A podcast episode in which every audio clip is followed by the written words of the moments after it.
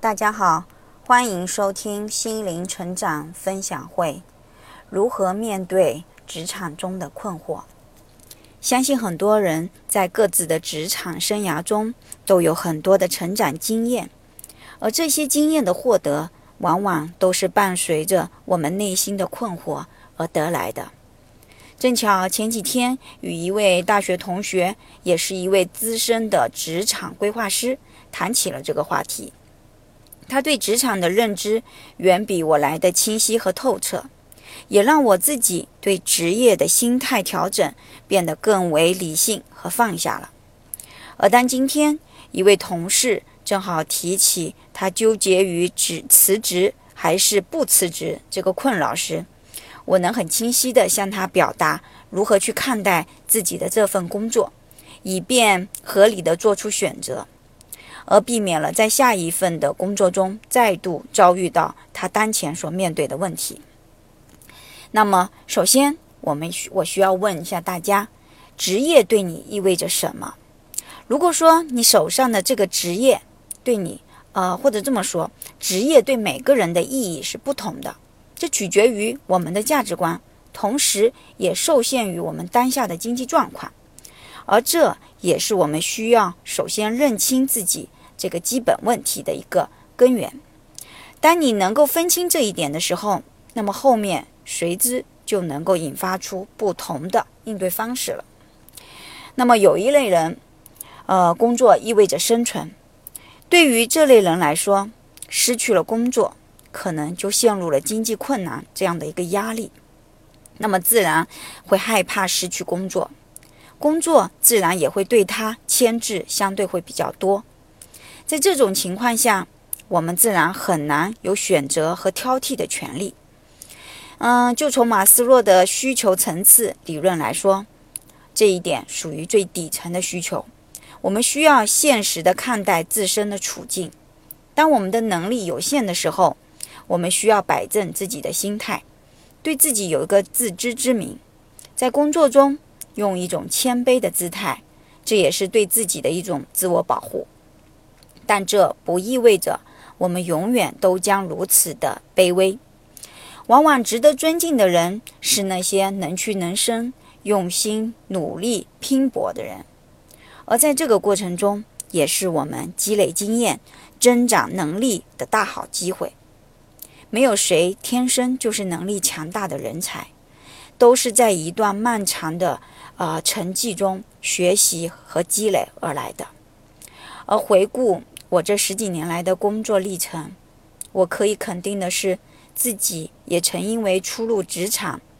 带着一份学习和新人的态度去努力工作，去加班，去模仿那些啊专业人士，甚至在模仿了之后，尝试着自己不断去创新，才得以有了今天这样一个可以呃或者说是吃老本，因为自己的经验积累。可以使得现实的工作变得更驾轻就熟，这样的一种淡定的状态。那么，第二类人，在他们看来，工作意味着个人价值。对于摆脱了经济压力的个体来说，可能会认为工作代表一个人的价值体现，甚至成为一个人成功与否的主要标准。而这类价值观也是社会主流的价值观。同时，这一点可能在男性的这个群体里面会变得会显得特别明显。当然，这个认知其实也是有弊端的。当我们将事业与个人价值画上了对等号的时候，也就意味着你的事业做得越辉煌，代表个人的价值越是走在了金字塔的尖端。那么换来的是人脉的提升、财富的增长，甚至备受社会的尊重。当人人都簇拥着你的时候，对你用尽各种奉承讨好的时候，相信每一个人都很难抑制住内心的那份自信心的爆棚和忘我的自喜吧。但是，事业的成就一定意味着个人价值的唯一体现吗？我们不妨先来看看职场的成功的背后需要付出除了专业技能之外的东西。那么，嗯，我们还处于职位低层的时候，的确也都是主要靠技能来证明自身的价值。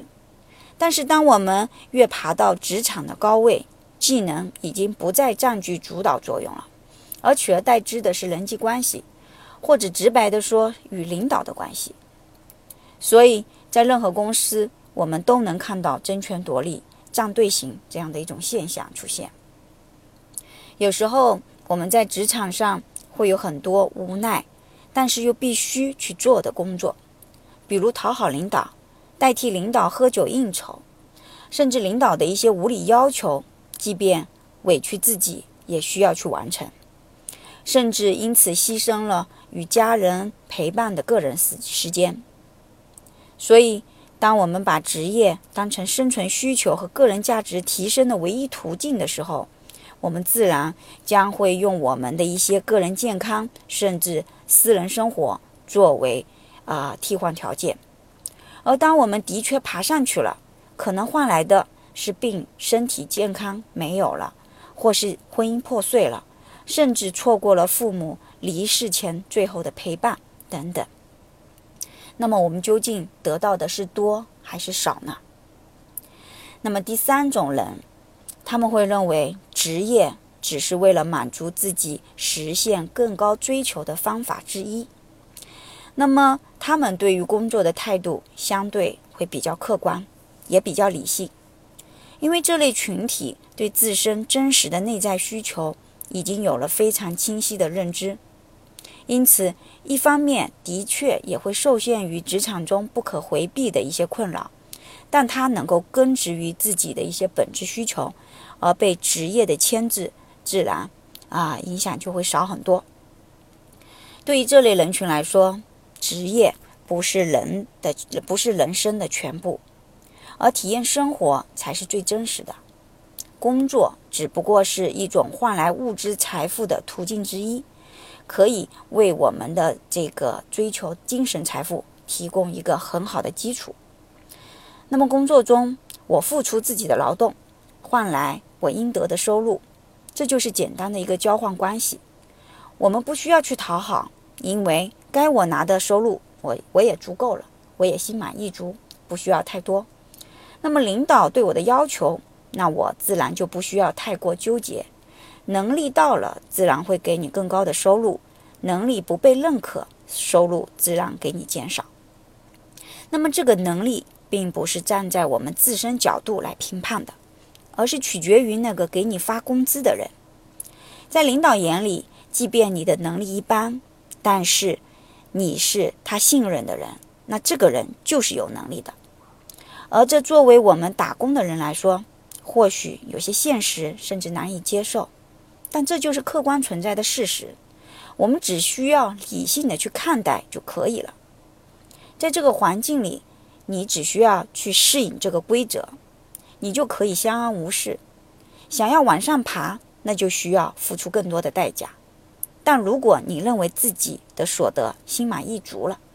自然这个职场规则给我们带来的牵制就会少很多。我们可以选择那些纯粹以技能交换的工作，可以选择做技术人才而非管理人才，可以满足于自己的这份收入而不会心存不甘。往往这样的心态才是最踏实的，因为这样的自己可以用更多的精力。投入到个人的兴趣爱好或是人生追求上，而这也是我当下的状态。在我的闲暇之余，可以追随身心灵的学习和自我探求，体验着生命中的一些喜乐和个人成长。那么，更高，最后也是最后，我认为是更高一个层级，也是最高层级的啊一种对职业或者对事业的一个认知观。也就是说，他们把职业和个人的追求实现了最终的统一。在我看来，这才是人生价值的最高体现。能够将个人的兴趣爱好以及个人的潜力充分发发挥在个人的事业中，一方面做着自己喜欢的事情，另一方面还能实现自己的物质财富，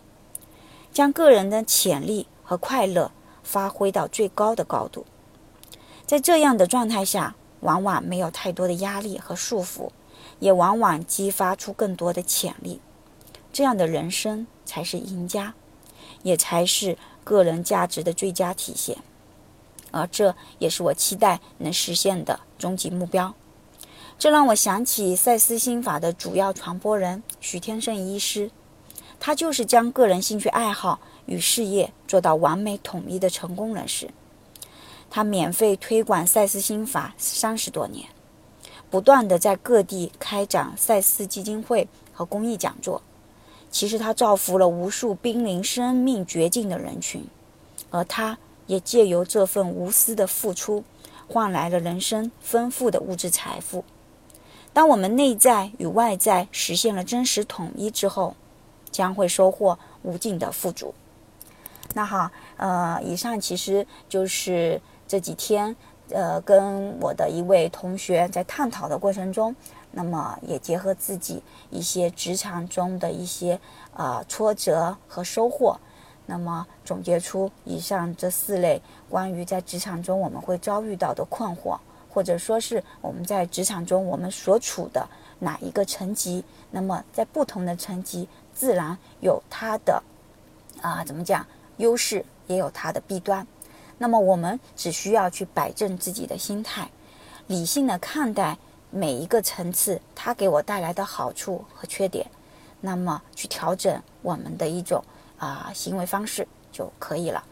那好，今天的分享就感就到这里，感谢大家的收听，再见。